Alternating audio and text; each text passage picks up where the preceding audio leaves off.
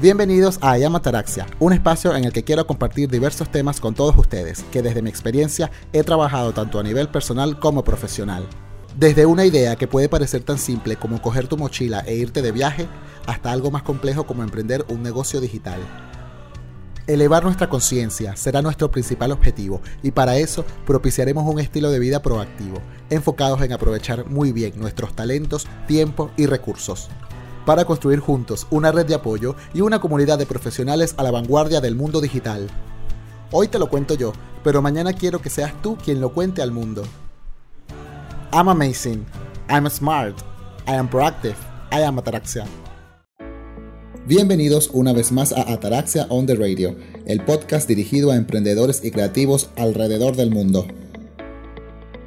Hoy está conmigo un colega y amigo con una creatividad increíble para las artes y la cultura española. Es un director de arte súper creativo y profesional y actualmente está impulsando su canal de YouTube, donde nos relata de forma histórica su paso por grandes ciudades europeas como Barcelona o Roma. Su profesionalidad me ha motivado a invitarle para conversar sobre la creación de contenidos de alta calidad para las plataformas digitales de hoy.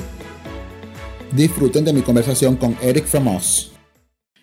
Buenos días, buenas tardes, buenas noches, eh, desde cualquier parte del mundo que nos estén viendo o escuchando en estos momentos. Bienvenidos a otro episodio más de Ataraxia on the Radio, el podcast dirigido a creativos y emprendedores digitales.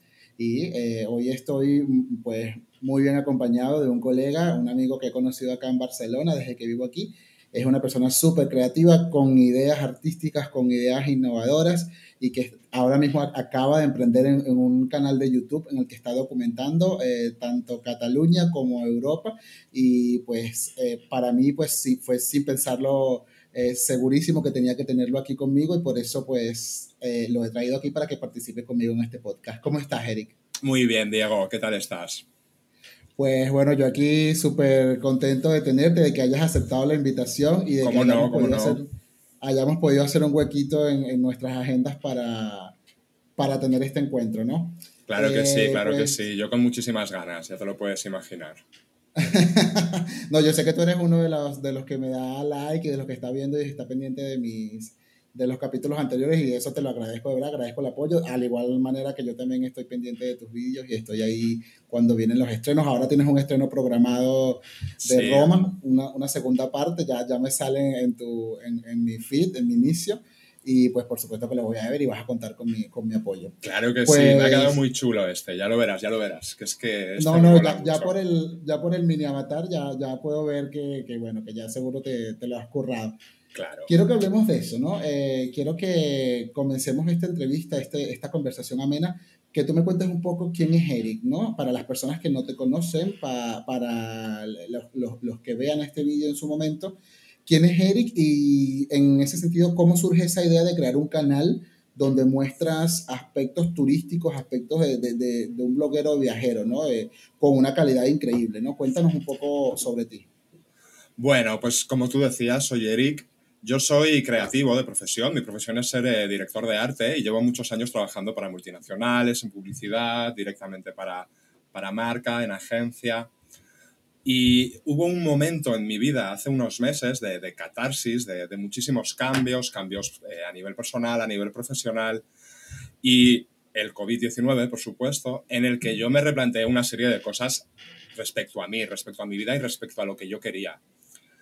Y me di cuenta de que era el momento de empezar a hacer proyectos para mí, porque yo llevo quizás, yo tengo 35 años, pues llevaré 15 años ayudando a otras personas a que sus proyectos se hagan realidad, ya sea en marca, ya sea en publicidad, de mil maneras diferentes. Pero hacía mucho que no tenía un proyecto personal, que no hacía algo para mí. A mí me encanta ayudar a la gente, pero me di cuenta de que era el momento de que yo hiciese algo para mí, porque si no, iban a pasar los años, iban a pasar cinco años más iba a seguir igual que como estaba, o igual que como estoy. Bueno, ahora no porque tengo un canal de YouTube, pero iba a seguir igual que como estaba, haciendo a nivel profesional cosas para las que yo siento que he tocado techo y, me, apetecía hacer eh, algo nuevo. Entonces estuve pensando esta pregunta que nos hacemos a veces ¿no? en la vida de cuando tenemos una crisis.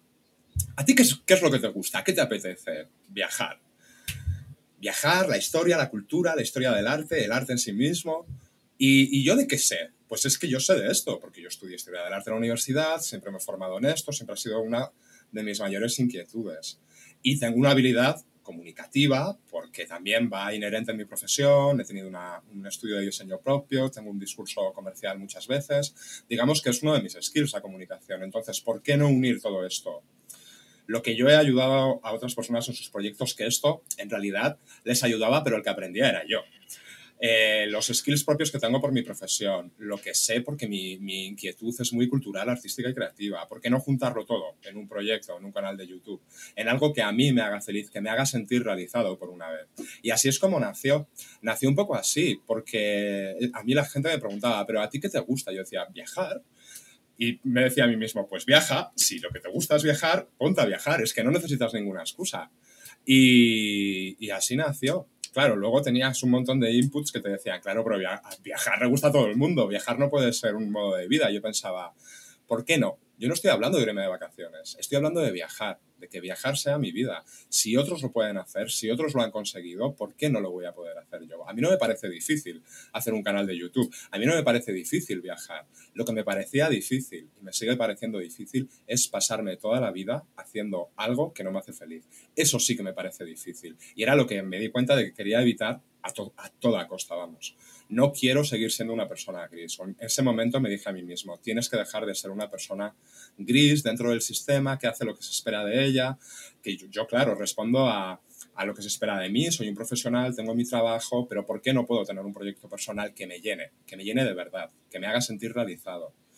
Y, y ese era el, el, motivo principal. Y el segundo motivo fue que entre mis skills nunca había estado la edición de vídeo tengo un buen discurso, sé hablar, tengo habilidades comunicativas, mucha creatividad, de arte. Pero la verdad es que la edición de vídeo nunca se me había dado demasiado bien. Ya desde la universidad era algo que siempre dejaba al margen, siempre dejaba que fuesen otros. Entonces pensé que si el canal no me salía bien, por lo menos aprendería a editar vídeo y podría tener un skill más para mi propia profesión. Y así ha sido, ¿eh? Así ha sido, así ha sido. Vale, ahora, eh, dada la calidad de los vídeos que tú has subido, que cuando ya pongamos aquí el link y la gente ya pueda ir a verte, a, ver tus contenidos, eh, a mí me llama mucho la atención los requerimientos técnicos que tú has tenido, ¿no? ¿Cuál fue esa necesidad técnica que tú, que tú dijiste, oye, mira, yo quiero ser youtuber, quiero empezar a, documentar mis viajes y tal, pero quiero hacerlo con una calidad eh, técnica, ¿no? Y, y que se nota en tu trabajo final. Entonces, ¿cuáles fueron esas necesidades que surgieron para ti como creativo? Bueno, esto de las necesidades para mí es algo muy relativo, porque las necesidades son las que tú tengas para tu proyecto en ese momento. Puede ser igual de bueno un canal en el que tú te grabas con tu teléfono móvil a si tienes la posibilidad de tener una gran producción con una cámara Sony último modelo o no. En realidad lo que importa es lo que, en lo que tú destacas. Yo en mi caso tengo un bagaje técnico, pues porque es mi trabajo, ha sido mi profesión y tengo la capacidad de tener una visión quizás más cinematográfica de lo que yo quiero hacer con mi canal.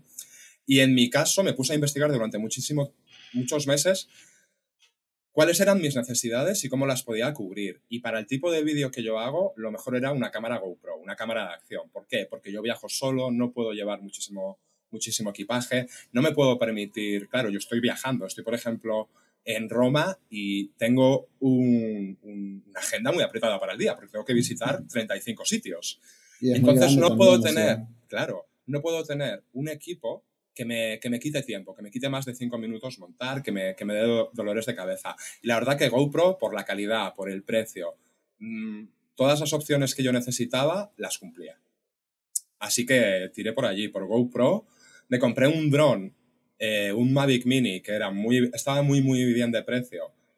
Porque... ¿Tú sabías usar drone antes? ¿Qué va? Yo no sabía usar nada, ni siquiera sabía usar una, una cámara GoPro, nunca había usado una. Una vez en una sesión de fotos, no, un spot, estábamos grabando y eh, hice el making of con una GoPro que me dejaron hace muchos años. Pero no, pero se aprende, se aprende. Tampoco sabía editar vídeo cuando hice el primero. Sí es fácil, todo es fácil en la vida. Te lo pregunto porque a mí me llama mucho la atención drone, no, nunca he usado ninguno y me encantaría tener uno, eh, pero no sé. la verdad es que los, el drone que yo compré eh, es muy fácil de usar, muy, muy fácil. Con un par de horas de, ensayo, de práctica, ya lo tienes, lo tienes por la mano, porque además la, la app con la que vuelas el drone, que se conecta a tu teléfono, es muy intuitiva, muy fácil de usar. El dron tiene un montón de sensores que hace que no se dé golpes con nada, que si tiene mala señal GPS vuelva solo, que recuerde de dónde ha partido para que lo puedas recoger. Entonces, perdón, eh, es muy fácil, es muy, muy fácil. Es que es un producto de gran consumo. Ellos necesitan que sea fácil, porque si no, yo no me lo voy a comprar y yo soy su cliente. Entonces, claro que eh, vamos, estoy seguro de que hay tantos ingenieros trabajando en el funcionamiento del dron como en que sea fácil de usar, que tienen un departamento dentro de, DJI, que es la empresa eh, a la que yo solo compré, esa marca, estoy seguro de que tienen tanta gente trabajando en que sea fácil como trabajando en que funcione bien y que, no explote, por ejemplo. Pero estoy seguro, no tengo ninguna duda que su departamento de usabilidad es tan tan importante como, cualquier otro departamento dentro del proceso de, diseño del dron. Pues seguramente sí. Sí, sí, sí. Sí, no, pero es, es fácil, ¿eh? Es tan fácil como probarlo. Vale, ¿y tú el dron lo llevas a todos lados? No, a todos no, porque la legislación es muy complicada con los drones. Por ejemplo, en Barcelona es imposible volar un dron, te tienes que ir casi a 30 kilómetros de la ciudad. Luego en Portugal es muy fácil volarlo, puedes volarlo en prácticamente cualquier sitio, siempre y cuando estés a menos de 3 kilómetros, creo, de un aeropuerto. Ahora me voy a Malta en unos días y allí no hay problema para, para grabar, pero si me fuese, por ejemplo, a Montserrat, a las montañas de Montserrat, aquí en Cataluña, tendría que tener un permiso explícito firmado por el regulador de ese parque natural conforme me da permiso para volar el dron. Entonces siempre tienes que investigar cómo está la legislación en cada sitio para poder volar el dron.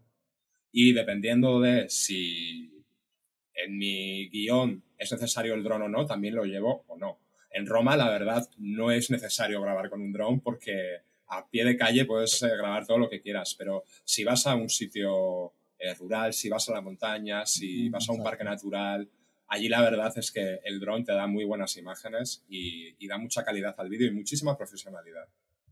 Pero es una herramienta más. ¿eh? También podría ir con un palo de escoba, coger la cámara y ponerla hacia arriba. Es que al final tú tienes que buscar tu técnica, tu resultado y, conseguir que tú estés contento. Hay un, youtuber que, que, suelo seguir que se llama Willy Fox que él es especialista en cámaras de acción y al margen de, su discurso y el tipo de contenido que hace, yo lo veía mucho cuando estaba pensando qué cámara me iba a comprar. Él decía que cuando él empezó a hacer el canal de YouTube, a él le daba igual que le huyese la gente o no. Para él lo importante era que en cada vídeo que hiciese aprendiese algo. Y eso es lo importante. Yo en cada vídeo que hago, a nivel técnico estoy hablando, aprendo algo, meto algo nuevo, o consigo que el Premiere, que es el programa que uso para editar, vaya más rápido, que mi ordenador tenga una mejor eh, estabilidad, o, descubro un eh, nuevo secreto de montaje, o como en el último vídeo he descubierto cómo hacer que el sonido sea muchísimo mejor. Entonces, para mí, aunque mis vídeos no los vea nadie, lo importante en este momento es que cada vídeo sea mejor que el anterior, aprender algo. Si no es mejor que el anterior, ahí sí que hay un problema. Porque entonces, ¿para qué lo estoy haciendo? Si no aprendo nada, la gente no lo ve, que para mí es secundario de momento. Entonces, ¿para qué? Lo importante es aprender y que haya una curva de aprendizaje y una realización personal. Para mí eso es lo más importante.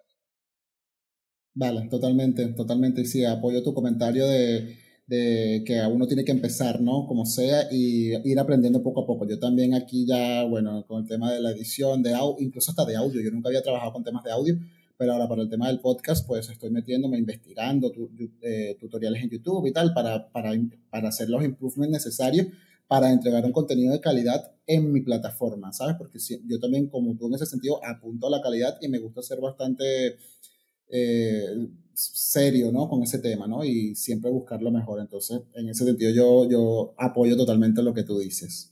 Claro, es que esto es muy relativo, porque tú me decías que a nivel técnico eh, valorabas mucho mis vídeos, pero para mí, a nivel técnico, son un churro. Quiero decir, para mí me gustaría que fuesen muchísimo mejores. Para mí estoy muy lejos de donde a mí me gustaría llegar, porque soy muy ambicioso y quiero ir mucho más allá claro, yo estoy, para mí, para mí, estoy muy al principio a nivel técnico de qué tipo de canal de YouTube quiero tener, pero muy, muy lejos. Pero llegaré, llegaré. Llegaré porque todo es un proceso. Llegará un punto en el que la cámara GoPro se me quedará pequeña y querré una cámara mejor que me permita grabar eh, con poca luz y, iré a por otro tipo de cámara. Pero bueno, el tiempo me dirá hacia dónde ir. Lo bueno de un canal de YouTube es que fluye fluye. No es como un programa de televisión que la productora te contrata 13 programas y los 13 los grabas antes de emitir no, esto es semana a semana, vas modelando qué es lo que quieres y es tu canal, entonces tú tomas una serie de decisiones. Ahora estoy preparando otro tipo de vídeos que los voy a grabar desde mi casa. porque están más porque están más relacionados, eh, porque están más relacionados hacia, perdón, se me ha ido, están más relacionados sobre la teoría de, la historia del arte y sobre la teoría y sobre el modernismo, que es otro tipo de discurso y no necesito ir a ningún sitio para grabarlos. O sea, quiero decir que tu canal de YouTube, el tuyo, el mío, el de cualquier youtuber, es algo totalmente vivo, que fluye, que tú decides en cada momento cómo quieres hacerlo. Es tu decisión. Exactamente. Vale, es interesante todo lo que estás diciendo, pero ahora que, me parece interesante también quiero que me digas en quién te has inspirado, qué ha servido de inspiración para Eric para crear su canal de YouTube y para, para mostrar ese contenido tan chulo que estás mostrando ahora mismo. Hay muchos, hay muchos. Yo creo que el gran referente para todos los que hacemos eh, contenido, porque al final somos creadores de contenido, que es algo que, el, que defiendo mucho, que que no somos gente que estamos delante de una cámara diciendo cualquier cosa. Tenemos un discurso detrás y estamos generando contenido para una plataforma que es YouTube, que es como una televisión. Y nosotros generamos este contenido. Pero para mí, mi gran referente es Alan por el mundo. Yo desde que conocí a Alan por el mundo, yo, pero este es, es para todos. Yo pensaba, si este tío puede, ¿por qué yo no puedo? era como mi referente. Si él ha podido hacer esto y vive de esto y es su vida, tiene otras, otras cosas, porque es actor y cantante también, más actor. ¿Por qué no lo voy a hacer yo? Y, claro, yo le sigo desde hace años y me puse a ver sus vídeos más antiguos, que eran muy, muy malos. A nivel de calidad, Y a nivel de discurso y a nivel de, pues, era otro tipo de vídeos y él ha tenido una evolución. Entonces, ¿qué más da que lo que tú hagas ahora no esté a la altura de lo que tú quieras ser? Lo importante es que lo vas a acabar siendo. Y Alan por el mundo fue un referente. A nivel técnico y de calidad de vídeo, por supuesto, Enrique Alex. Mm, me parece que su contenido es muy vacío, pero a nivel visual es muy bueno. Eh, me gustaría que alguna vez diese su opinión sobre los sitios que visita. En vez de que ya veo que son muy chulos, pero me gustaría que, aparte de la parte visual, que la trabaja muy bien y, es un gran referente y me encanta, me gustaría que... Bueno, me gustaría, como si... Bueno, esa pregunta, esa pregunta la va a responder aquí en el podcast, porque él es uno de los también que está apuntado para... Como si le pudiese yo exigir. Eh, pero me gustaría... Perdón, me he quedado así en blanco. Me gustaría poder eh, conocerle más, porque Alan por el Mundo, yo siento que es, es un amigo mío. Pero a Enrique Alex lo veo como más distante y le pediría más cercanía. Yo como, como youtuber, ¿eh? Como youtuber que además estoy suscrito a su canal, ayer estuve viendo el que he subido de Teruel, me quedé fascinado de cómo puede enseñar así de bonito algo que está tan, olvidado y tan denostado en España. Que aparte es una zona súper bonita, no sé por qué, comparto lo que, lo que él pensaba. Pero me gustaría conocerle más. Igual que Alan por el Mundo. Es que Alan por el Mundo lleva 10 años, acaba de cumplirlos. Pero sí, Enrique Alex, la verdad es que a nivel visual es un súper referente para mí. Sí. Y a nivel de discurso me gusta mucho Ana por el mundo. Y luego hay otros eh, creadores como Jaime Altozano, que habla de música, que habla de cualquier cosa, o Ter, que es... Me, y me identifico mucho con ella porque tengo una forma de hablar y de expresarme muy parecido a ella y pienso muy parecido a como piensa ella. Son cuatro de mis referentes. Pero tendría 800.000 más, ¿eh? porque, vamos, Sí, es una biblioteca, o sea, es increíble el tamaño. yo ni siquiera, yo confieso, yo ni siquiera veo televisión. Sí, sí. yo, yo enciendo la tele y es para poner cualquier cosa en YouTube y, paso horas viendo YouTube y de, contenido, lo que sea. Enrique Alex justamente lo, lo, vi, este video que tú comentas, lo vi esta tarde eh, durante la comida y bueno, eh, que sí, que yo, eh, yo hablaba con otro amigo mío en otro, en otro de los episodios del formato de la televisión, de la que la televisión, la televisión muere como formato tradicional que lo conocemos, ¿no? Ya eso de sentarnos a mirar la tele a tal hora, porque a tal hora empieza el programa, igual es un concepto que todavía está hoy, pero ya con estas plataformas de streaming que tú todo lo tienes a la mano. Claro. ¿Tú qué opinas al respecto? Mira, yo es que no acepto que nadie me diga lo que tengo que hacer y que a mí la televisión me diga que tengo que ver lo que me gusta a las 10 de la noche. Mira, con todos los respetos para Telecinco, Antena 3 o la cadena que sea, o, el, el grupo mediático que sea, yo no trago. Mira, chica, a mí esto no, yo veo las cosas cuando yo quiero. ¿Por qué? ¿Por qué tengo yo que supeditarme a los horarios de otros? Si yo quiero ver Modern Family mañana a las 9 de la mañana, cuando hago el break de mi trabajo, pues veo Modern Family en ese momento. No tengo que... Y es, es, algo que las televisiones saben y están intentando cambiar y lanzan sus propias bueno, se plataformas. Tienen sus plataformas, exacto. Pero si la televisión, la televisión como medio de comunicación ya no tiene sentido. Tienen muchísimo dinero, muchísima capacidad de producción y tienen que pasar a ser generadores de contenido para plataformas o tener sus propias plataformas como ha hecho Disney. Disney producía su propio contenido para otras plataformas hasta que dijo, oye, nos estamos aquí perdiendo un cacho de pastel. Y lanzaron Disney Plus Claro que sí, es que al final tenemos que ir hacia eso. Pero sí, yo la televisión no la tengo ni sintonizada. La verdad, no tengo ni los canales puestos en mi tele de, casa, no, no. Vale. pero es un poco también eh. es algo rebelde. A mí no me pueden decir cuando tengo que ver un programa de televisión. Yo como consumidor, como espectador, soy quien decide cuándo lo ve porque me apetece y porque en ese momento mi cuerpo me pide ver tal contenido. Pero es que es un cambio de paradigma también. Es un cambio de, paradigma en el consumo de, del ocio, en el consumo de las noticias, etc. es, es, un tema muy, muy difícil de, hablar sobre. Vale, y tú, tú, tú como artista, que sabes mucho de arte, que te gusta mucho investigar sobre arte y tal, ¿cómo ves el YouTube? ¿Es para ti YouTube un arte? Como en la televisión lo fue en su momento, el arte de la televisión y tal, ¿es YouTube un arte? No, no, ¿Se puede expresar uno artísticamente a través del YouTube? Puedes expresar, expresar, perdón, puedes expresarte artísticamente a través de YouTube porque es una plataforma, es un medio. Entonces, claro, tú te puedes expresar por YouTube, te puedes eh, exponer tu arte en un concierto al aire libre, lo puedes hacer en la tele, lo puedes hacer en una película, pero es un medio.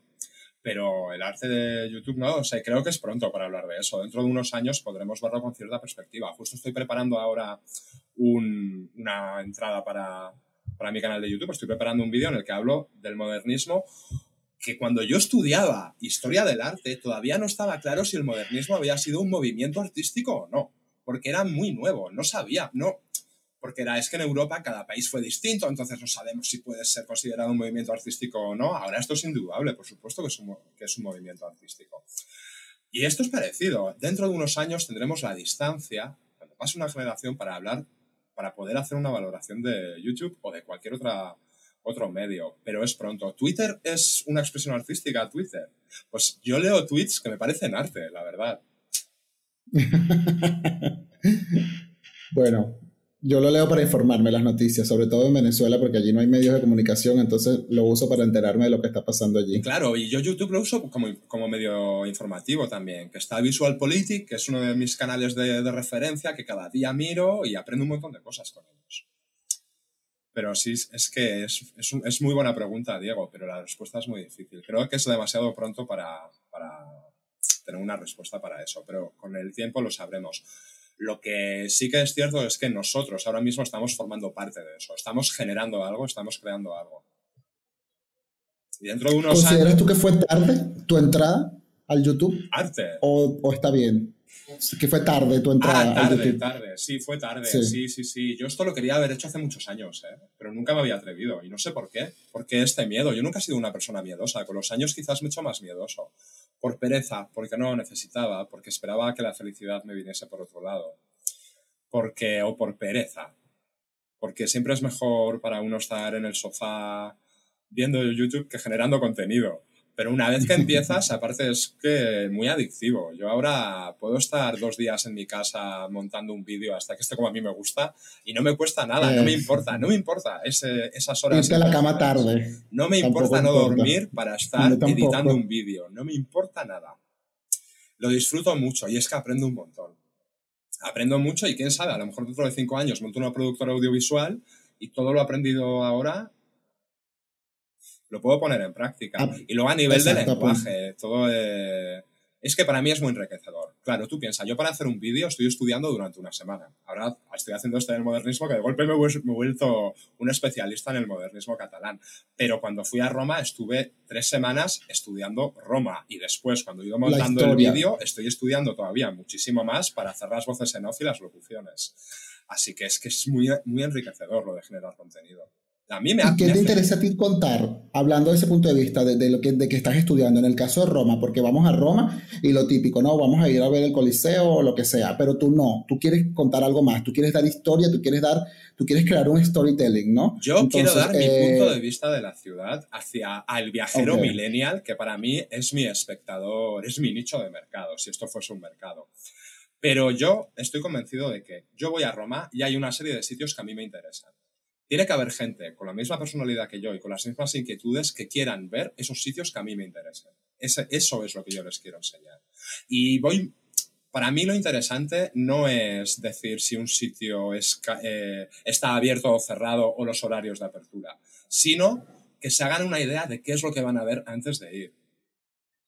Ahora yo quiero saber, eh, porque eh, hablamos de estas referencias, de estos youtubers de referencias viajeros que son muy conocidos, ¿Cuál es el añadido de Eric from Us? Que ya nos vas a explicar también por qué ese nombre. Ya, ya también quiero que nos expliques por qué, por qué, se llama así. Pero primero quiero que nos digas cuál es el añadido que tiene tu canal. O sea, ¿qué vamos a ver nosotros en tu canal que, que no lo veo en Alan por el mundo? Mi valor añadido, tengo muchos, no hay más que verme. Pero eh, si tú, como espectador de este tipo de contenidos, lo que estás buscando es alguien que te explique los horarios de apertura de un centro turístico, cómo llegar, los precios, esto no, no mires mi canal, porque no, no es lo que a mí me interesa contar, lo que me interesa explicar. Pero si tú quieres ir a Roma y tienes muchísima curiosidad por saber en qué siglo se construyó el Coliseo, para qué, y este tipo de curiosidades, ahí sí que te lo puedo explicar yo. Y sobre todo, yo tengo muchísimo bagaje con la cultura pop. La cultura, la cultura pop, todo pues de los 90 aquí, 80, folclorismo español, todo esto a mí me, me encanta. Y, claro, esto al final se ve en mi trabajo también, porque está, está presente, está presente. Y es un poco eso, ver el mundo con mis ojos, con mis ojos de creativo, con mis ojos de diseñador, con tener siempre este punto de vista, porque no es igual si tú vas a la Sagrada Familia, que tengo pendiente de visitarlo, no vas a tener el mismo discurso ni la misma información mía como diseñador gráfico que la de un arquitecto o la de una modelo o la de un cantante. Si va Mónica Naranjo a hacer un vídeo para YouTube sobre la Sagrada Familia, seguramente te hable de la sonoridad que tiene la basílica, pero si voy yo, seguramente te hable de que las, eh, el diseñador de las vidrieras fue ahora mismo no sé quién es, lo tendría que buscar, pero podré darte un discurso sobre esto y, y darle un valor a esto. Porque seguramente si va Mónica Naranjo a hacer un vídeo sobre la Sagrada Familia, ella no le va a dar valor a esto, le dará valor a lo que ella conoce. Y yo daré valor sobre una parte mucho más artística, mucho más creativa, otro tipo de, cosas. Y luego también yo tengo, aparte de este discurso millennial tan, tan, tan, tan así, y de esta forma de hablar y esta soltura, que también es un valor añadido dentro de los vídeos. Aparte de que, pues, eh, me gusta darles un aspecto muy cinematográfico, todo, todo, es que todo va sumando. Pero es lo que te decía antes, esto fluye, esto evoluciona. A lo mejor dentro de seis meses todo esto cambia y tengo el canal evoluciona conmigo y va, va a otra dirección. Es lo bueno que tenemos los creadores de contenido, que es que todo puede ir muy rápido. Y, tú, y en ese sentido, tú como creador de contenido, ¿tú lo tenías claro o te sentías abrumado, que habían ya muchos youtubers viajeros y tal, o tú tenías claro que no, yo soy Eric Fomos, yo voy a hablar desde un punto de vista artístico y folclórico sobre los sitios que voy a conocer y que voy a visitar. ¿Lo tenías claro. o lo fuiste moldeando con el tiempo? No, esto lo vas moldeando con el tiempo porque en cada vídeo vas metiendo una cosa diferente, porque también ves lo que funciona y lo que no. En mi primer vídeo yo estaba muy encorsetado y quería hablar mucho sobre, sobre la historia enciclopédica del Parque Güell y de dónde venía y a dónde iba y y en realidad eran cosas que yo me tenía que estudiar muy a fondo antes de ir. Eso no me interesa contarlo, yo quiero contar lo que sé de verdad. Entonces, ¿qué valor tiene si yo tengo que estar eh, tres días adquiriendo una información que yo no tenía antes para poder explicártela? No, yo lo que tengo que hacer es explicarte lo que ya sé y lo que yo veo con mis ojos. Porque ¿qué valor añadido tiene que yo vaya a hacer un vídeo igual que el que hacen todos los demás? Si yo hago un vídeo igual que el de Alan por el mundo, eso no tiene sentido. Ve a ver el de Alan por el mundo, que va a ser muchísimo mejor que el mío, pero muchísimo mejor. Muchísimo. Porque él es real y él es así. Y te está contando lo que él ve y cómo lo ve. Si yo hago un vídeo como él, voy a acabar contando las cosas con los ojos de otro. Y eso no está bien. O para mí, por lo menos, para mí no, no es hacia donde lo quiero llevar. Pero esto va fluyendo, va evolucionando y va hacia donde cada vídeo te va a llevar a un sitio. Porque luego también puedes ir a un sitio, yo ahora me voy a Malta dentro de unos días, a lo mejor me pilla una tormenta y hago un vídeo sobre cómo pasar tu viaje en una tormenta en el medio del Mediterráneo, quién sabe. Todo es tan, tan volátil también, a veces hay que dejar un poco a la improvisación. O a lo mejor voy y no quiero grabar y no grabo. También puede ser, igual no me apetece. O igual no me parece interesante lo que puedo explicar de ese sitio y no me apetece grabarlo, no pasa nada. Hombre, mi idea es no perder oportunidad de generar contenido, ¿eh? Vaya donde vaya, siempre llevo mi cámara para poder grabar. Pero... Yo, bueno, en Malta te lo acepto porque Malta está cerca de, de, Barcelona, pero que tú me digas que no te apeteció grabar en Camboya, pues ahí, hombre. No, claro, pero puede haber que haya un día en el que no me apetezca grabar dentro de un viaje. Vale. Pero bueno, no, sé, me tendría que ver. Hasta ahora no me ha pasado, ¿eh? No me ha pasado. Pero también te digo, si yo estoy un día en un sitio y no me apetece grabar, es mejor que no grabe porque no me va a salir bien. No voy a estar con la actitud, no voy a estar en el mood de generar un buen contenido, no voy a ser divertido, no voy a ser alegre, no voy a enseñar nada y ni voy a explicar nada bien. Es como si de repente voy a un sitio que no me interesa. ¿Con qué cara voy a grabar yo un vídeo de YouTube de algo que no me interesa? No tiene sentido. Pero si te lo piden. Por ejemplo, si a, ti, si a ti no te gusta el Parkwell, ¿no? Pero sabes que es icónico en Barcelona y que tienes que hacer un vídeo ¿Cómo haces allí en ese caso? ¿Cómo construyes creativamente? Claro, es que partimos de la base de que a mí sí que me interesa el Parque Güell. Porque yo estoy mm. haciendo vídeos sobre Barcelona enseñando lo que a mí me gusta enseñar. ¿Cómo no? ¿Cómo no me va a gustar? ¿Cómo no voy a estar interesado en ir? A eso sí, si me dicen de ir a... Es que, ¿qué me dicen? ¿Quién me va a decir? Me podrían invitar a hacer un vídeo de una granja bovina. Pues tendré que buscar el mood para que me interese lo que enseño. Pero yo creo que todos los sitios son interesantes, de todos se puede enseñar. Es más, que tú te despiertes y ese día no tengas el corazón con ganas de grabar, no tengas la actitud. ¿Por qué? Porque estás triste, porque has tenido un mal día. Al final, un canal de YouTube es un sitio donde tú te abres en canal y parte de lo que la gente ve es a ti mismo, porque te enseñas a ti mismo. No deberías, o yo por lo menos no quiero interpretar a un personaje, quiero ser yo. Puedo ser más yo de lo normal, eso sí, pero si estoy triste, pues no es el día de grabar, la verdad, porque igual no me apetece que me vean triste. Exacto. y aparte, mi canal de YouTube no es un canal triste, es un canal alegre. No, es un canal de viajes y, divulgativo, pero quiero que tenga, que tenga buen rollo y buen feeling. Si no tiene buen rollo, no lo quiero. Fíjate, yo viendo tu canal me he enterado de cosas de Barcelona que yo tengo cinco años ya viviendo acá eh, y que ni siquiera he visitado. Eh, ya, esto pasa mucho. Tienes un vídeo, espera que tengo aquí abierta la, la pantalla de tu canal. Eh, tienes un vídeo en Tesoros Modernistas de Barcelona. Sí, este quedó muy bien.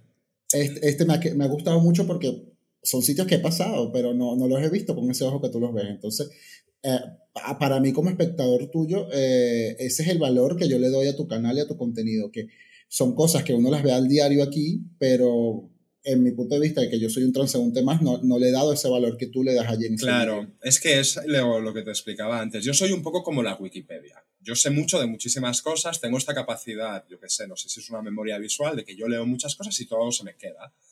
Entonces, de esto, seguramente de fútbol no, o de, de otro tipo de cosas. Pero yo conozco muchísimos sitios de Barcelona que la gente no sabe que existen, entonces para mí, yo que me, los conozco, pues para mí es un gusto enseñarlos y sobre todo curiosidades de estos sitios o incluso de lugares donde no he estado nunca. Yo sé muchas cosas de Malta, ¿por qué? No tengo ni idea pero sé mucho de Malta, pues a lo mejor porque hace seis años vi un documental y todo se me quedó en la cabeza. Entonces yo, sin haber leído todavía la guía de Malta muy a fondo, yo ya sé todos los sitios donde quiero ir.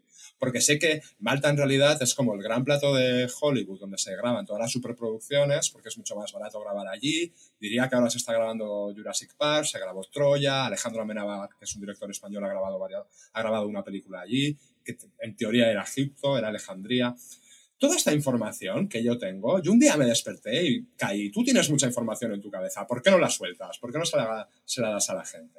Pues ese es mi valor añadido, todas las cosas que sé, sobre todo sobre arquitectura, sobre arte, sobre historia. Claro. Pues mira, y ahora tú que tienes mucho conocimiento y creatividad para esto, yo te quiero preguntar, ¿qué te ha dado Barcelona? Porque tú no eres de Barcelona, o sea, las personas que te conocemos sabemos que tú no eres de Barcelona, tú eres vasco, de hecho. Sí, vasco. Eh, ¿Qué te ha dado la ciudad? ¿Qué, qué, qué te, en todo este tiempo que tú tienes aquí, artísticamente, qué te ha dado? Mm, todo, todo porque yo vine con 19 años y yo no era adulto todavía. Yo me convertí en un adulto en esta ciudad. Esta ciudad me hizo como adulto, para bien y para mal.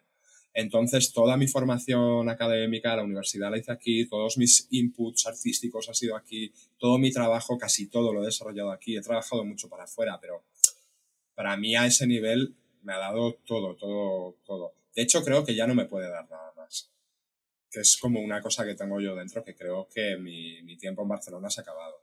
Pero bueno, ya hace años que lo llevo pensando, hace tres, tres años, tres o cuatro. Pero bueno, quién sabe bueno, pero va ahora, a llevar la vida. Pero fíjate, esto que dices ahora, a mí me cae un poco de sorpresa porque en tu canal veo lo contrario, en tu canal es lo que tú dices, alegría, es mostrar Barcelona, eh, eh, es, ese buen rollismo, es toda esa historia que uno no sabe, que la pasa todos los días por barrios como el Borne y el Gótico, pero no, no valoramos las cosas como tú las, las muestras en, en, tu vídeo. Sí, pero esto lo puedo hacer de otro sitio también, ¿eh? Pero claro, yo me acuerdo que estaba grabando el vídeo del Borne hace un par de meses y sí, estaba muy divertido y tal, pero yo también tenía muy malos recuerdos de ese barrio, porque yo había vivido allí muchos años y me, han pasado cosas, como a todo el mundo, y todas esas cosas me estaban viniendo a la cabeza. Y pues hubo un rato que me senté en un banco y estuve una hora sentado en ese banco recordando cómo era mi vida hace seis años, que es cuando vivía allí, lo bueno y lo malo. Entonces también tengo ganas de vivir en un sitio donde no haya malos recuerdos, donde quiero que todo sea nuevo. Y, y la verdad, ahora mismo, pues sí que Barcelona me trae muy malos no es que me, trae muy buenos recuerdos también, pero también me han pasado muchas cosas que tengo ganas de, empezar a superar y creo que es el momento de, ir a otro sitio. Que no va a ser inmediato, ¿eh? No, va a ser inmediato, pero es una opción. Es una opción que tengo. Cuando algo te, ronda en la, cabeza durante mucho tiempo, hazle caso, hazle caso, porque siempre va a estar allí. Yo tenía en mi cabeza hacer un canal de YouTube durante años y, y hasta que lo hice y estoy muy contento con la decisión que tomé y llevo bastante tiempo con la idea de, buscar otro sitio y, y a lo mejor lo que tengo que hacer es vivir viajando, ¿eh? ser un nómada digital, que es lo que a mí me gustaría. La profesión del momento. ¿Sabes lo que me falta? Atreverme. El día que me atreva lo haré.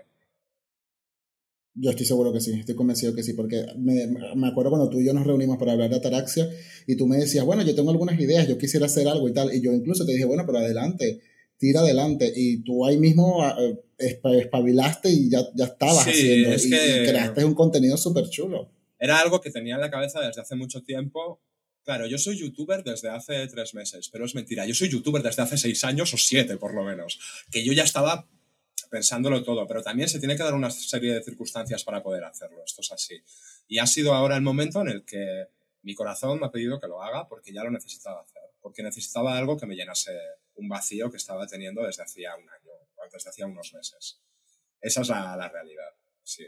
Mira, me sirve de terapia esta conversación. Voy sacando, Genial. Voy sacando cosas que no suelo sacar, que no me gusta mucho hablar de mí. Pero bueno, pues sí, todo viene en un momento, pero me estoy, voy a empezar a hacerme más caso a mí mismo, porque siempre había querido hacer un canal, nunca lo hice porque me dio miedo, ahora lo he hecho, estoy muy contento, me siento muy realizado y esto lo puedo extrapolar a un montón de cosas.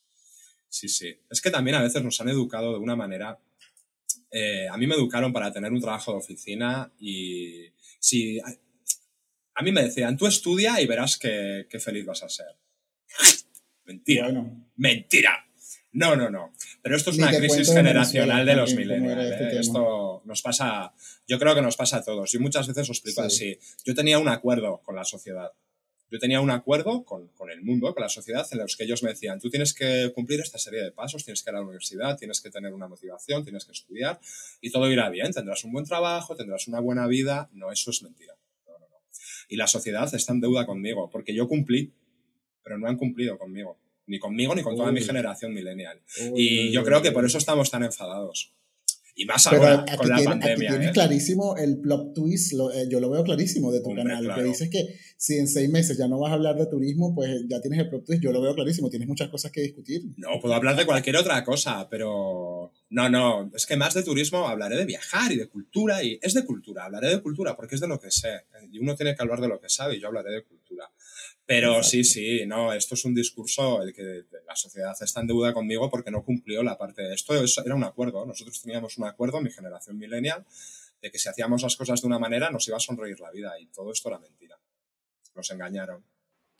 Ok, estás diciendo, estás haciendo ya revelaciones eh, que ya son para que yo te invite a tres episodios más para que hablemos de eso que te debe la ciudad y la generación milenial. y eso lo voy a atar, te lo voy a atar con la pregunta que yo te quiero hacer. Yo te quiero preguntar, ¿cómo ves entonces tú la cultura moderna esto, está jodidísimo, lo de la cultura. es que te la tenía apuntada, la tenía apuntadísima que te lo quería preguntar. Esto es muy difícil porque el concepto de cultura, primero que está denostado, porque yo no sé, porque el otro día tenía una discusión con una gente que decían que el reggaetón no era cultura. Vamos a ver, ¿por qué no? Si es una expresión cultural, pues claro que sí. Claro, es que ven todo de una forma como muy poco global. O sea, el reggaetón viene aparte estar representando una parte de un movimiento urbano, cultural, musical. Esto es mucho, va, mucho, mucho, mucho más complejo de lo que parece. Que está con el trap, con el hip hop en Francia. O sea, es que esto es muy, es muy complejo. ¿Y esto no es cultura? ¿Por qué no es cultura? ¿Por tus huevos toreros? No, hombre, no, no puedes decir eso. La cultura es entonces la cultura está muy mal, pero también hay un problema, que ahora todo el mundo genera, genera cultura. Nosotros estamos ahora generando cultura con, esta entrevista. Yo genero cultura con mi, con mi canal de YouTube, tú con el tuyo. Entonces igual hay una sobreexposición cultural ahora mismo. Pero ¿y qué quieres que hagamos? Si es que a nuestra generación nos han educado así, con la cultura. Teníamos, yo creo que somos la primera generación, al menos la mía aquí en, en España, que hemos tenido acceso universal a la cultura. Cuando yo quiero me voy a un museo y cuando yo quiero me veo una película. Esto antes no se podía hacer. Porque no había Netflix, porque el, acceso a la cultura estaba mucho más limitado. Entonces, tenemos la cultura muy asimilada, pero cuando la tenemos tan asimilada también de golpe empieza a perder valor. Y tenemos unos políticos que son unos sinvergüenzas, que parece que el sector cultural no les importa nada y no les importa destrozarlo a nivel financiero es que estoy muy decepcionado con este tema. Los generadores de cultura, los creadores de contenido, los músicos, los artistas, los actores, los directores de cine, los guionistas, estos son los que están muy mal ahora con la crisis que, que tenemos. Porque no pueden trabajar, no les dejan. No les dejan. Se puede ir a la playa, pero no se puede ir a un concierto. No entiendo nada. O sea, no entiendo nada con esto. La cultura, mira, voy a parafrasear a Candela Peña, que es una actriz española que me encanta. Los políticos vienen y van, los gobiernos entran y salen. Nadie se va a acordar dentro de 100 años de quién era el presidente de la Generalitat de Cataluña ahora mismo o quién era la ministra de Sanidad. Nadie se va a acordar. Pero sí que se van a acordar de Lola Índigo. Porque Lola Índigo es una cantante que está generando un producto que va a ser, va a ser perenne en el tiempo. O sea, yo me acuerdo de Conchita Bautista, que fue una cantante de los años 50 de España, no, no se van a acordar de Lola Índigo, que lo está petando. Pero ¿quién se va a acordar de, los... Rosalía, ¿quién se va a acordar de los gestores políticos que hay ahora? Absolutamente nadie. Y esto nosotros, como, como generación, tenemos que empezar a dar valor a la cultura. La cultura es lo que queda. Yo he estado ahora en Roma y ¿qué he estado consumiendo? Cultura del antiguo imperio romano. He ido al Coliseo, he ido al Circo Máximo, a las termas de Caracalla, he estado en el Vaticano. Yo he estado consumiendo lo que Miguel Ángel hizo hace siglos. Eso es lo que he estado consumiendo. Ese es el recuerdo que nos queda. Lo digo en mi último vídeo del canal. La, eh, Piazza de San Pedro del Vaticano tiene una forma que es como una elipse porque el Papa de turno le dijo a Miguel Ángel que quería que la plaza representase su figura como Papa abrazando a toda la cristiandad, porque él era el elegido de Dios. Nadie se... Sí, muy humilde. Seguramente un historiador se acuerde de qué papa era, ¿eh? Yo lo, estuve mirando el otro día porque estuve estudiando un poco sobre él. Pero la, la, gente que va a visitarlo, la gente no sabe qué papa era. La gente sabe que esa plaza la hizo tal o cual. Bernini, perdón, no Miguel Ángel, la hizo Bernini. Mm. Eso es lo que la gente recuerda. La gente recuerda a Bernini, pero no al Papa que dio esa orden. Es la obra cultural lo que trasciende en el tiempo. Eso es lo importante y eso es lo que tenemos que, luchar y trabajar para no perderlo. Eso es lo que nos, eso es lo que está en peligro. Igual que está en peligro, claro, pues es que está en peligro tantas cosas. Las pirámides de Egipto también están en peligro por el cambio climático. Tenemos que empezar a, cuidar. ¿Cuál va a ser tu aporte entonces? ¿Cuál va a ser tu aporte entonces para que la cultura trascienda? Tú desde Mira, pues, año 2020, en medio de la pandemia, creador de contenido, a todo lo que conoces de... pues es divulgativo, lo que mi aporte es divulgativo porque voy a ayudar a muchísima gente que no puede visitar ciertos sitios a conocerlos. Porque todo el mundo puede ver un vídeo del Parque Güell porque hay 800.000, pero de la Casa Vicens de Gaudí, que la fui a visitar el otro día, que es una casa modernista que hay en Barcelona, poca gente ha ido a grabarla y mucho menos gente ha ido a visitarla. Ese es mi aporte otro tipo de sitios, otro, otro tipo de espacios. Y es un legado que va a quedar para los restos en, la nube y quién sabe, pues a lo mejor ahora mis vídeos por medio de, satélites están viajando por el universo y otra, otra civilización están viendo mis vídeos y están diciendo, pero hombre, ¿esto hay en Barcelona? Vamos ahora mismo a visitar este planeta. Yo qué sé. Pues igual ese es mi aporte, no lo sé. No lo sé, no tengo ni idea. No tengo ni idea de cuál puede ser mi aporte. Es que es muy ambicioso pensar en el aporte de uno, pero no. Y a mí lo que me gusta es, una de las cosas que me he dado cuenta es que me ve, yo pensaba que iba a haber gente de España y de España me ven cuatro. La mayoría de público que tengo es de Colombia, de Argentina, de Chile, de México, de Venezuela, de, de Perú. Bueno, estoy acercando todos esos, todos esos lugares, se los estoy acercando a gente que quizá no puede venir nunca. Sí, es que para nosotros en la, en la cultura latinoamericana es muy muy, muy histórico, muy eh, hablar de Europa, o sea, hay un tema con Europa, o sea, pensamos en Europa y pensamos en Roma, en Madrid, en las grandes capitales, ¿no? En, en, en Barcelona también pensamos, pensamos en Londres, a ver, y, y, sabemos y entendemos que Europa es, bueno, el viejo continente, como le llaman, entonces, no es para nada extraño que, que a ti te vean desde, desde Latinoamérica, porque nosotros, consumimos, consumimos mucho contenido y es una cuestión aspiracional para nosotros nosotros. O sea, nosotros trabajamos, queremos conseguir un buen trabajo para que me permita eh, tener eh, unos buenos dinero con el que yo pueda viajar a Europa. O sea, siempre está ahí como el tema Europa, ¿no? El, como, como concepto de Europa a nivel artístico e histórico. Entonces, no me extraña para nada que eso es lo que, es lo que esté pasando en tu canal y está muy bien. Está claro, muy bien porque en Latinoamérica hay otra cultura. Bueno, tú viviste en Latinoamérica también. En Latinoamérica hay otra cultura. O sea, el, tema con Latinoamérica es, es aparte, eh, es muy diferente a Europa, pero allí para nosotros se, tiende a ver mucho a Europa como algo aspiracional.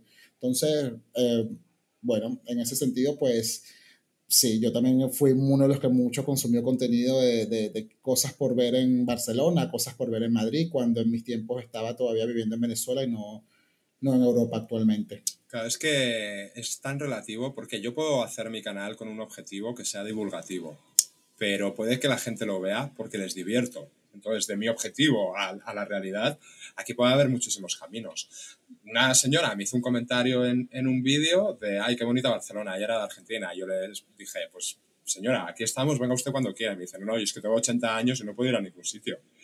Y pensé, ah, pues mira, le ha ayudado a esta señora a tener una visión global de lo que era el modernismo catalán o de lo que es la arquitectura neoclásica en Europa de, mi objetivo a lo que sea la realidad es, es el espectador el que, el ¿Y cómo te sientes? objetivo.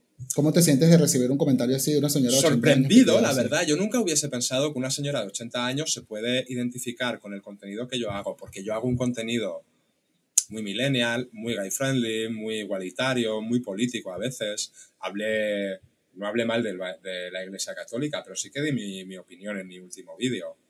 Que a quien no le guste, como es mi canal, tengo la libertad de hablar de lo que quiera y es un canal independiente porque no, no está auspiciado por nadie, solo por mí mismo. Entonces, mientras haya respeto, pero también en el vídeo que estoy preparando el segundo de Roma, también hablo de cómo era la sexualidad en el Imperio Romano. Ese es un valor añadido de mi Que es solo un apunte, ¿eh? es como una pequeña pincelada que hago sobre el Imperio Romano, sobre cómo era la sexualidad, porque no existían los conceptos de heterosexual y homosexual. Era diferente, pero es solo una pincelada. Pero a lo mejor hay una persona que lo ve y empieza a investigar. Pues si investiga un poco, yo encantado de la vida. Porque ya he hecho que alguien aprenda algo y ha buscado una información. Es que a mí lo, es que para mí la cultura es muy importante y el, transmitir información, el transmitir lo que uno sabe. Y tenemos la suerte de tener un montón de plataformas ahora y de medios para hacerlo, porque hace años no era así, tenías que ir con tus tablas a la plaza del pueblo y dar un discurso y ahora no, ahora cada uno tiene su propio púlpito y puede usarlo para lo que quiera. Yo lo quiero usar para una tarea un poco pues, divulgativa, también entretener, divertir y un espacio para ser yo mismo. Es que a veces en la vida real no podemos ser nosotros mismos. Yo en mi trabajo tengo que ser una persona muy seria Pero en mi canal de YouTube no hace falta. Bueno, pero los, tus compañeros de trabajo verán tu canal de YouTube también. No te creas tú que lo ven mucho, ¿eh? No, no, hecho, no, lo he, visto, no lo he movido mucho por mi trabajo, la verdad. No, sí que les dije que lo estaba haciendo. Pero tienes ya bastantes visualizaciones en tus vídeos, son muy interesantes. Están muy sí, hay uno que tiene, sí, en, en total creo que tengo 1500 visualizaciones o así. 60 horas se han visto, lo he mirado justo esta mañana. Bueno. Y no, no, estoy muy contento. Pero también te digo, Diego, aunque no lo hubiese visto nadie, ¿eh? me da igual. Me da igual, porque yo he aprendido mucho haciéndolo. Entonces, contento. Dentro de un año, si no lo ve nadie, diré, oye, pues voy a hacer los vídeos, pero los voy a hacer para mí, los veo en mi casa, no los tengo que subir a ningún sitio. Pero, no, claro, es que que lo vea la gente, eso para mí es secundario. De verdad. Hablábamos de Alan por el Mundo antes. Los vídeos que hacía al principio de Alan por el Mundo los veía muy poca gente. Ahora, los, ahora sí que es mediático. Pero es una marca. Es una marca. ¿Tú te ves así como marca? Eric Fromos, Alan por el Mundo, Eric Fromos, así. No lo sé. Sí, me gustaría. no, celebrity no, eh, para nada. Hace unos años sí que me hubiese gustado ser una celebrity. Celebrity ahora. No. Ahora me gusta. Ahora lo que quiero es estar tranquilo y que me dejen tranquilo. no, pero digo, celebrity entendido como que vas andando por la Barceloneta. Oye, tú eres Eric, el del canal de YouTube. Y, la gente te pida una foto o algo así, porque como pasa con Alan por el mundo. Pues podría pasar y yo estaré muy agradecido porque esto es muy divertido y, eso significa que eh, la gente te ve y que le gusta lo que haces y que saber que a la gente le gusta lo que haces es muy gratificante. Eso por descontado. Pero sí, ¿por qué no? No me importaría, ¿eh? Claro que sí. sí. Si alguien me ve por la calle y quiere hacerse una foto conmigo, sin problema, podéis haceros una foto conmigo. Os voy a dar permiso, no pasa nada. Todavía no se me ha subido, no soy una Kardashian todavía. Quiero estar ahí, me gustaría estar en ese momento, pero cuando, cuando, alguien se te acerque y te oye, ¿me, puedo, ¿me puedo hacer una foto contigo? Que te vemos desde, no sé, desde, Latinoamérica, abajo en la Patagonia, te vemos y nos encantan tus vídeos, podemos hacernos una foto y tal. Ojalá, ojalá. No es el objetivo, ¿eh, Diego? O sea, el objetivo no es eh, ser celebrity, sino yo sentirme realizado a nivel personal y profesional. ese es mi, mi verdadero objetivo. Vale, ahora poniéndome, poniéndome en ese ejemplo que, que está, bromeaba y te decía que una persona se te acerque, ese es Eric from Us. Yo quiero que tú respondas ahora aquí en, en primicia para, para Atracción de Radio. ¿Por qué Eric from Us? ¿Qué significa Eric from Us? Esto viene hace muchos años. En realidad, significa mucho menos de lo que la gente cree.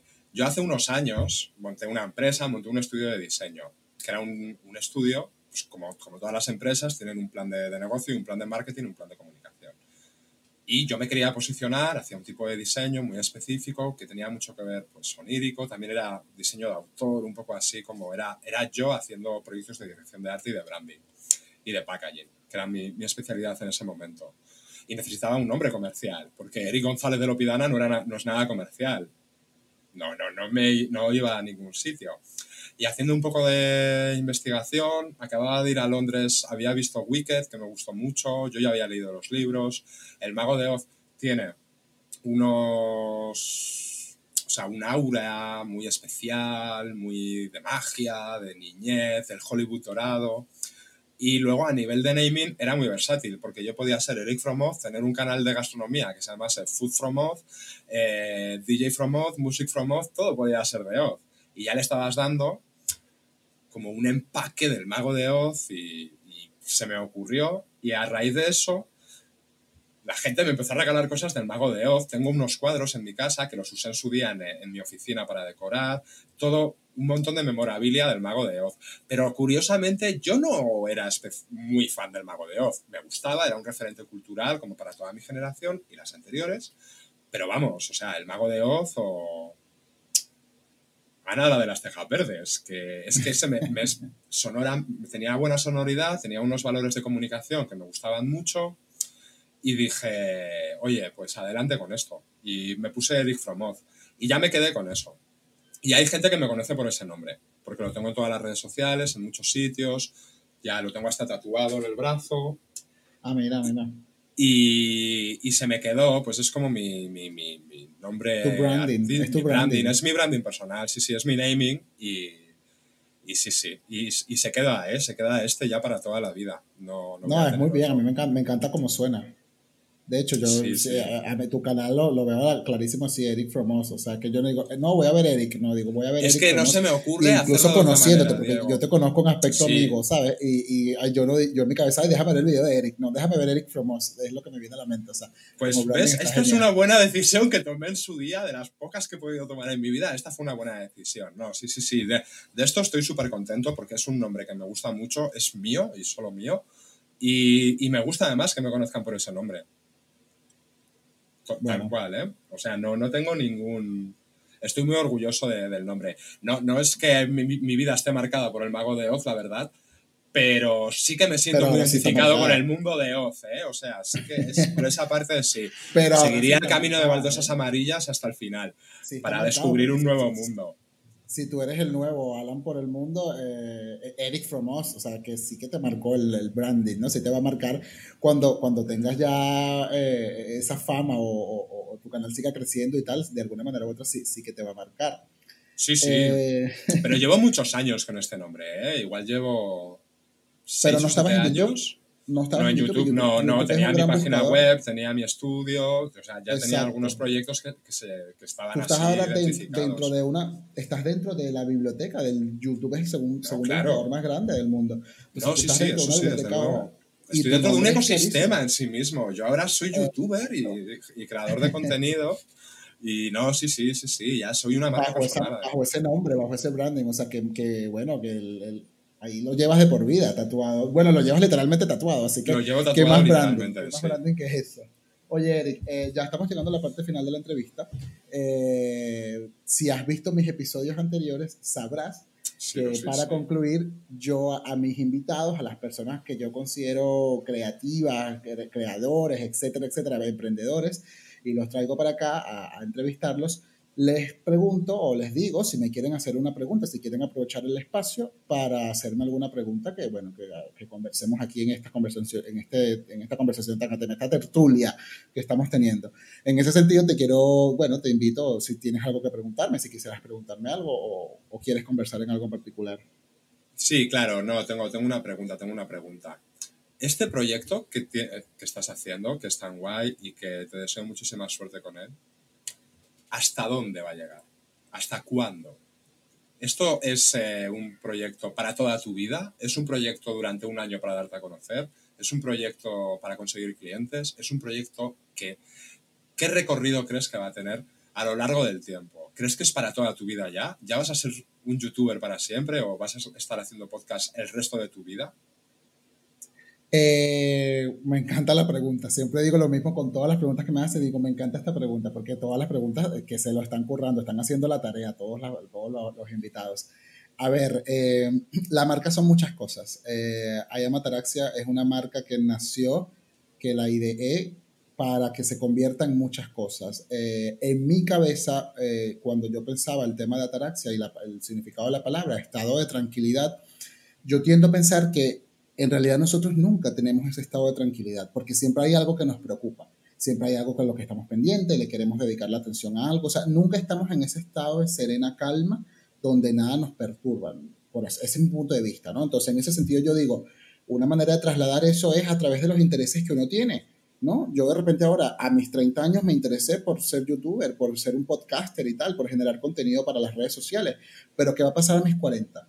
O qué va a pasar a mis 50. De repente me, me, nace un interés por ser chef, por estudiar cocina o por, mm, no sé, por estudiar administración de empresas, qué sé yo, ¿sabes? Entonces, en ese sentido, yo soy muy ambicioso como tú también y, y me gusta aprender de muchas cosas. Entonces, yo veo esta marca transformándose, yo la veo moldeable, ¿sabes? Una marca que se va a transformar, que nació, el core de, de, la, de la marca como tal es... Eh, vamos a elevar juntos nuestra conciencia y elevar juntos la conciencia es a, eh, de hacer, utilizar las herramientas emocionales y profesionales que tengamos a nuestras manos para, para mostrar al mundo la verdadera versión nuestra, nuestra mejor versión.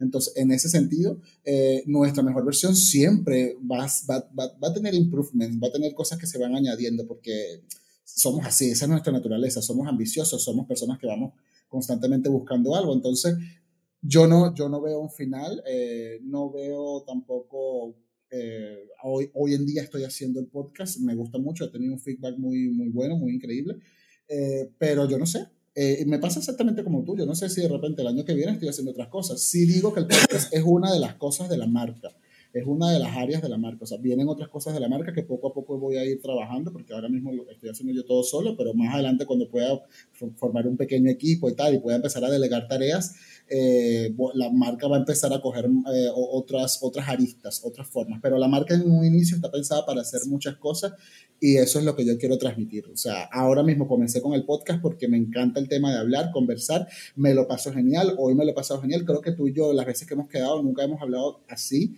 de tan no, tanto seguro que no. Tan profundo así como estamos hablando en este momento, no. Entonces, eso a mí me encanta, ¿no? Porque estoy conociendo otra, o una mejor versión, una, una, una versión chula, una, algo, algo que no, tú no muestras al diario, ¿sabes? Entonces, que te permitas este espacio para que me lo muestres, a mí me encanta, porque ya yo me voy a, hoy, me voy sabiendo un poco más de Eric, ¿no? De, que yo no conocía tanto.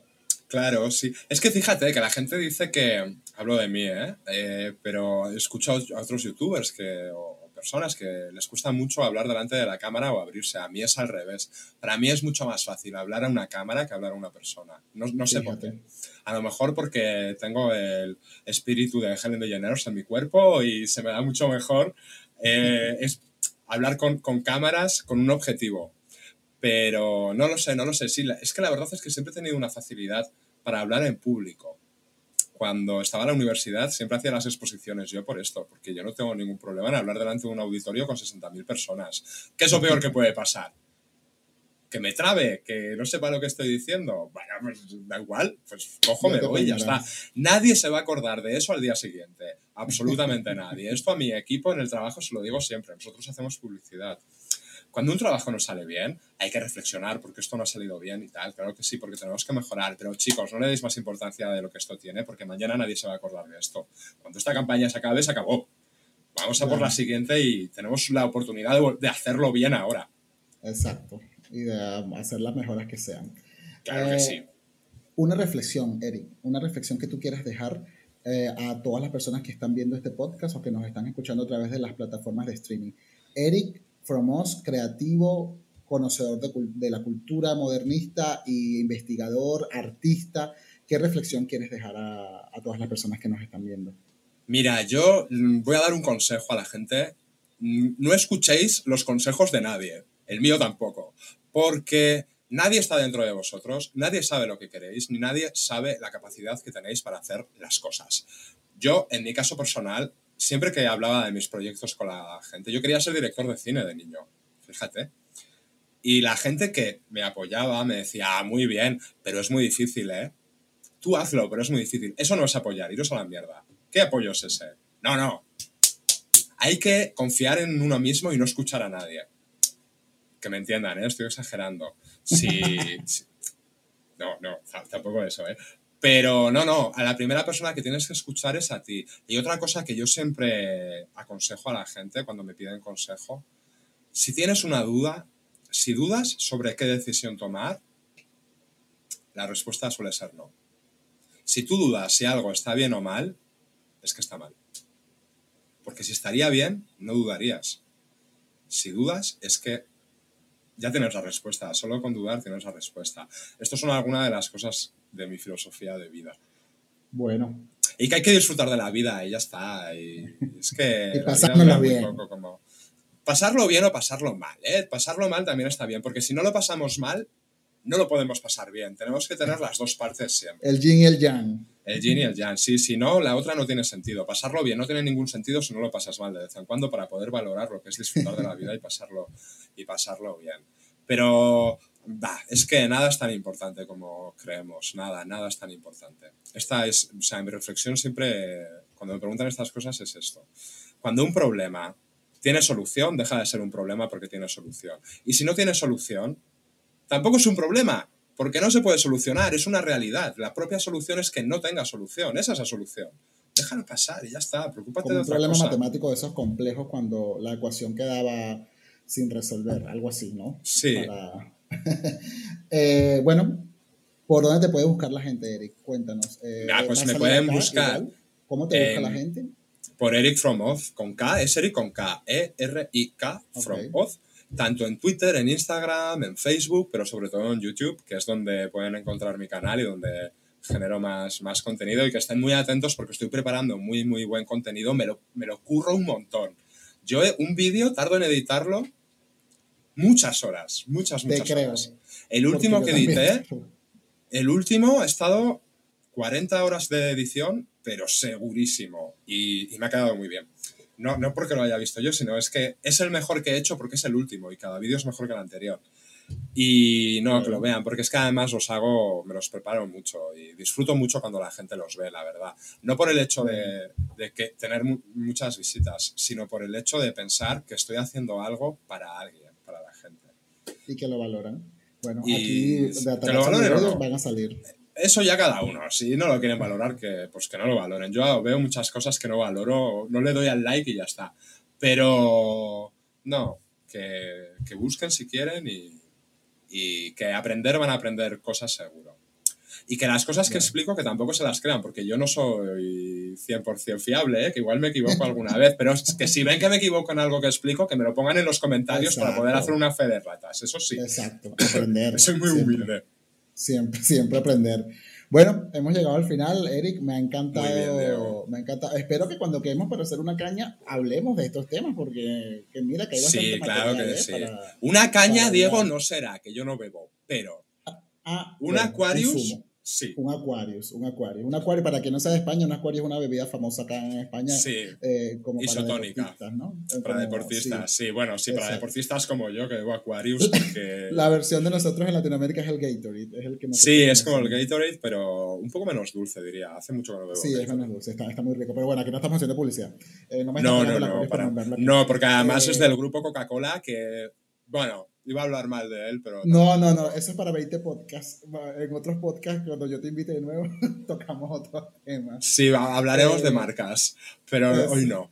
Eh, bueno, Eric, un placer tenerte, me encantó conversar contigo, te deseo Mucho los éxitos, tu canal de YouTube está súper genial, chulo, yo me lo disfruto, aquí tienes un seguidor, yo te veo y te pongo like, o sea, te apoyo totalmente y Muchas porque justamente hablé contigo cuando tú estabas en ese proceso dudoso, yo, yo más bien te dije, venga, adelante, y me, me, siento súper contento de ver que al, poco tiempo ya estabas metiéndole caña a tu, a tu canal, así que te felicito y sí. bueno, pues... Es que las cosas hay que hacerlas cuando se tienen que hacer todo el mundo que quiera hacer un proyecto que lo haga, pero que, que, no busquen el éxito inmediato, que no busquen el éxito inmediato. El éxito es hacerlo y lo que aprendas en el proceso. Ese es el éxito real.